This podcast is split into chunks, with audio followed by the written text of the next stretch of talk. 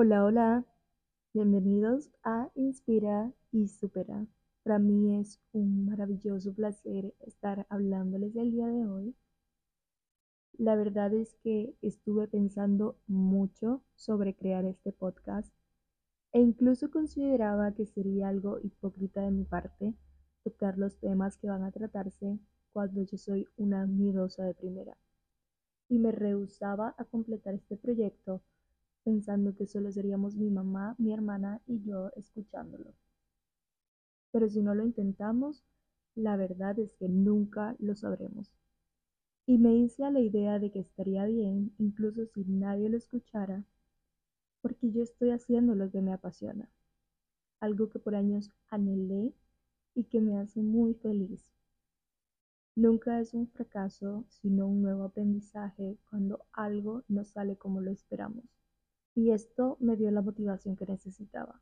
Comencé a escribir los borradores, comencé a borrar los borradores y escribí algunos nuevos que estaban más en sintonía con lo que quería darle a este proyecto. Escogí mil nombres que no me gustaron y mil otros que sí. Incluso grabé audios hasta quedarme sin voz.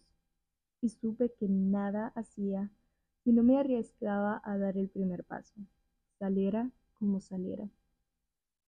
Realmente estaba tan insegura de lo que la gente pensaría y si sería escuchada por alguien o no.